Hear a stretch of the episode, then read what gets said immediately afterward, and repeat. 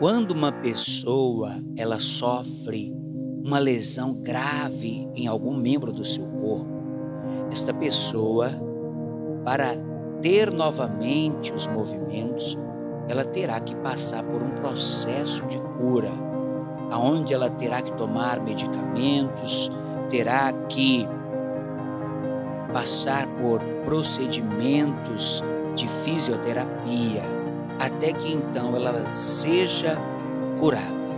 Assim também acontece em nossa vida emocional, para que sejamos curados tanto na área emocional como na espiritual, é preciso passar por um processo.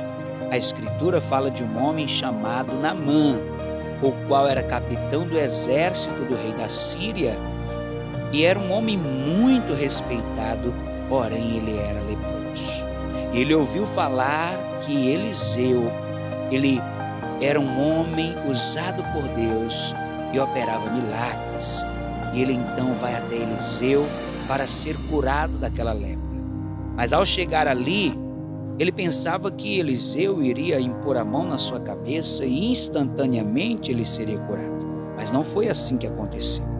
A palavra diz que Eliseu, ele disse ao capitão Namã: vá ao Rio Jordão e mergulhe lá sete vezes. E Namã, a princípio, ele vai ficar indignado, mas ele vai obedecer aquela direção do profeta Eliseu.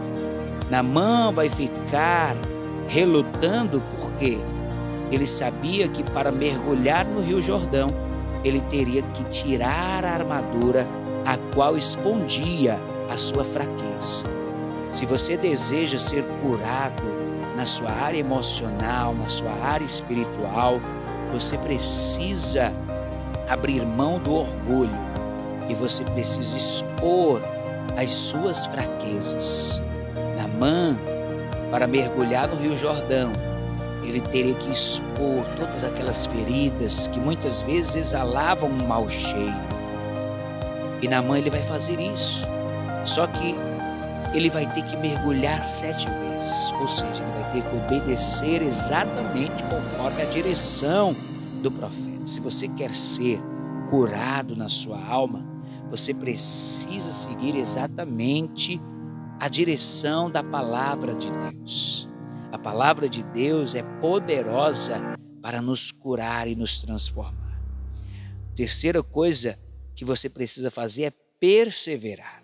Namã, ele só foi curado quando ele mergulhou sete vezes. Ele teve que perseverar. Ele teve que acreditar.